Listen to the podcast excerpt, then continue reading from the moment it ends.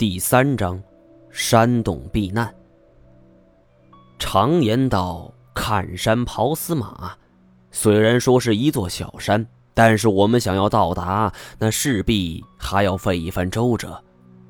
抬头望去，不知何时，这头顶的明月已经被乌云所遮掩，不见了往日的光华。这是大风沙来临之前的征兆。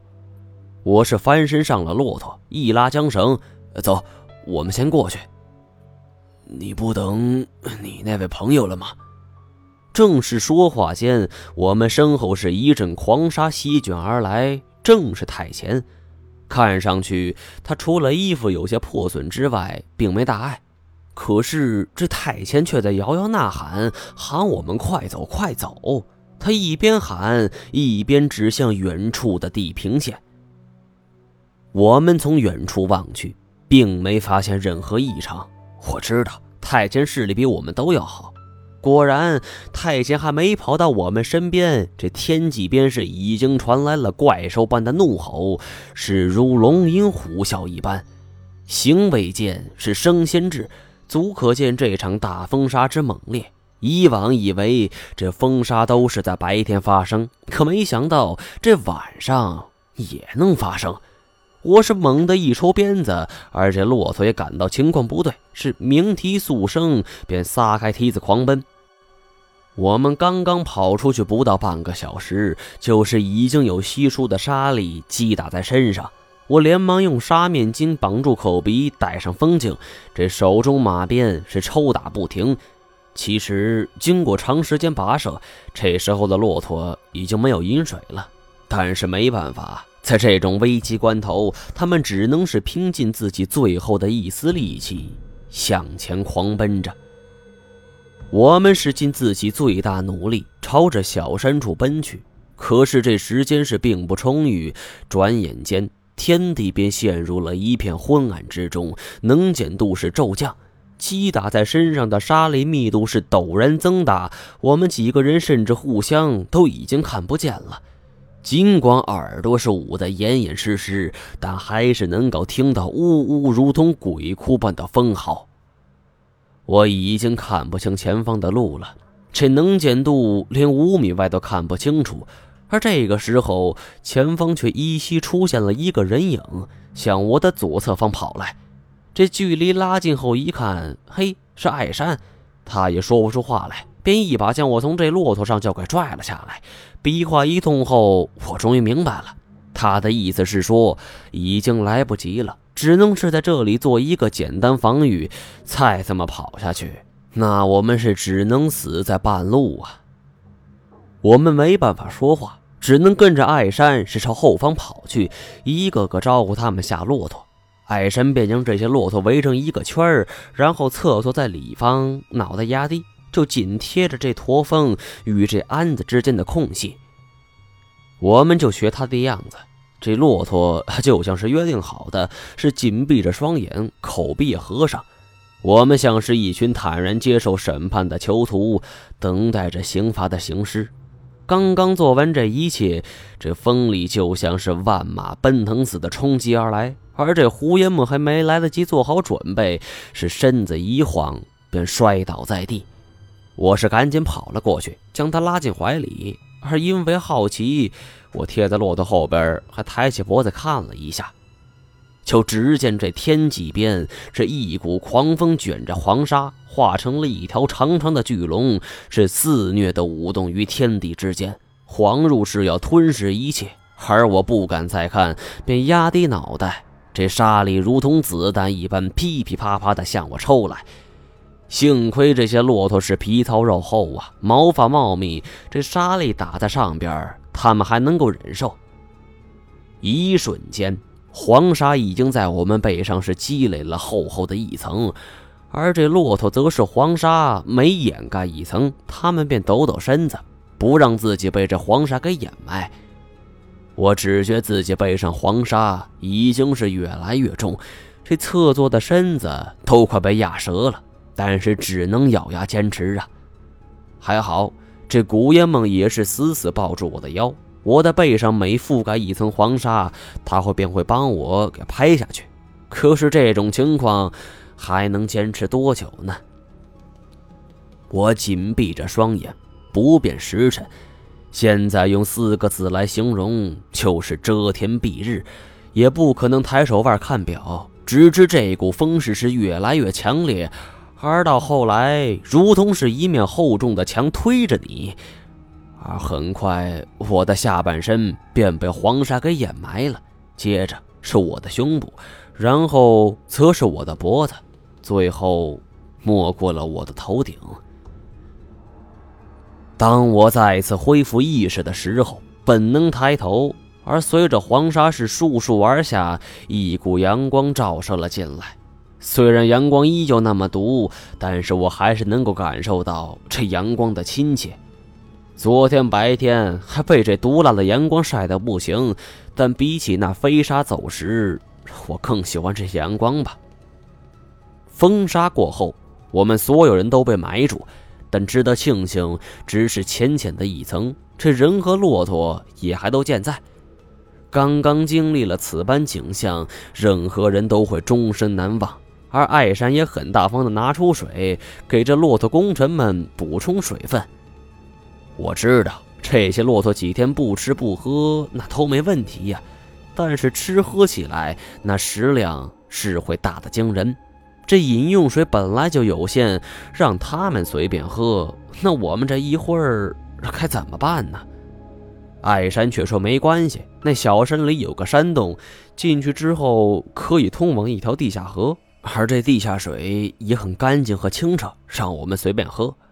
他是向导，我们自然听他的。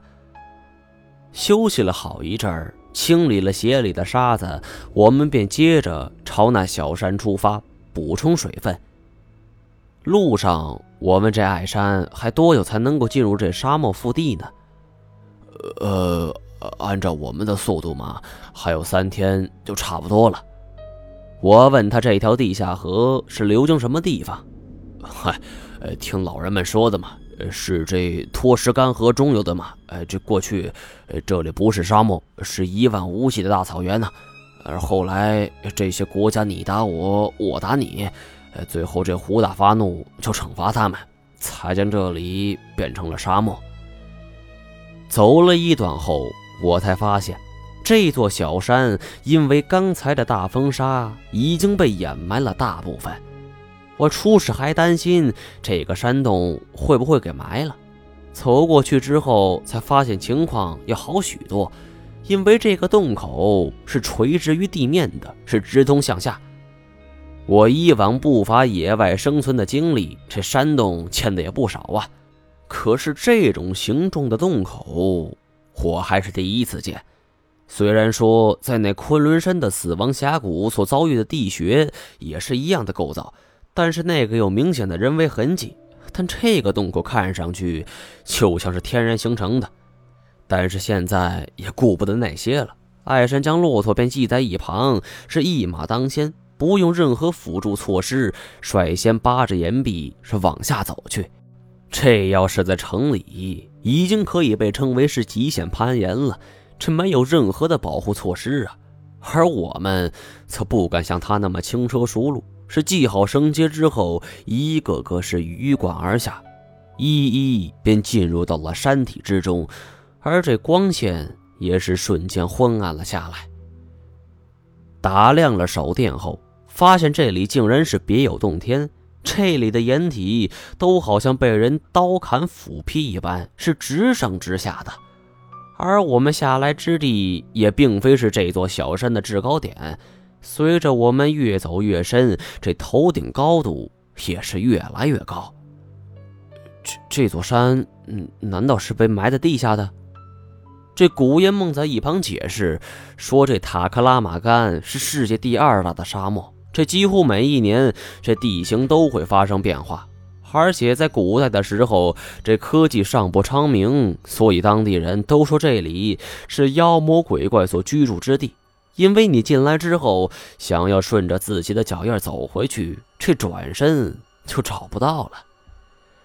那这还好，呃，咱们身边有你这个百事通。”然后我小声在他耳边嘀咕了一句：“有都是像艾神那么神神叨叨的，咱们估计就得交代了。古烟梦是笑了一下，悄嗔着打了我一拳。大概是走在前方的古一直给听见了，他转过身来，是沉着脸：“快跟上。”古烟梦冲我伸了个舌头，做了个笑脸，就迈着轻盈的步伐，吹着古一指去了。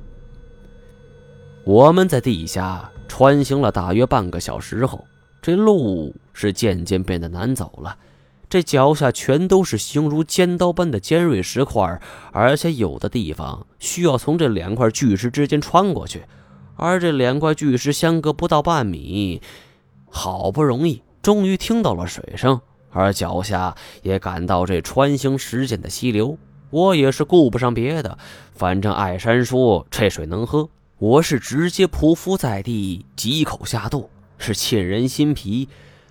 我觉得世界上一切的水都没眼前这股清泉好喝呀！大家也都累坏了，就连一向的金池也趴倒在地，是喝了两口。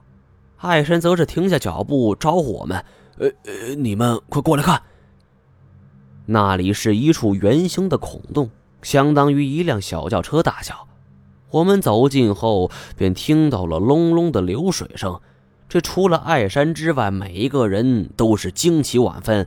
这谁能想到，在沙漠深处这么一处被风沙所掩埋的小山当中，竟然会有如此丰富的地下水藏？从这孔洞探出身子张望，只见孔洞是在一处崖壁上，对面同样是一处崖壁。而一条奔腾不息的河流正是穿行而过。艾山松脚下拽起一根绳子，得意地说：“嗨，这这是我以前留下来的，哎，这是我一处补补补补给点嘛。”说完，他是往上拽动绳子，随着哗啦一声，一个盛满了水的铁皮桶是晃晃悠悠的就被提了上来。这好不容易把水桶给提上来，他是喝了一大口，享受的打了一个饱嗝。呃，以前嘛，有一个专家来过这儿，我带他，是他告诉我这儿的水可以喝的。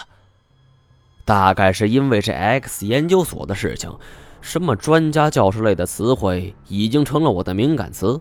我问他是什么专家，干什么的，长什么样子。艾山是沉思许久。呃，他他是你们之前那批老板吗？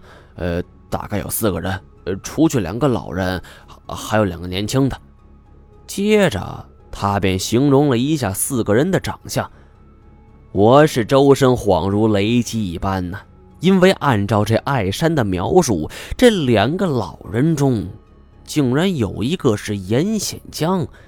我是努力控制着自己狂跳的心。他们呃，都叫什么？呃，这这这，我只知道他们的互相称呼。这两个上了年纪的被那两个年轻人呃称呼为文教授和严教授。呃，这这两个年轻人嘛，叫小马和小董。我身子是晃了两晃啊，要不是太贤扶住我，我是差点就地栽倒。这文眼二人为什么要来这个地方？古一只是站在孔洞边，手中狼烟手电锁定住对面峭壁上一件事物。一梦，你来看看这个。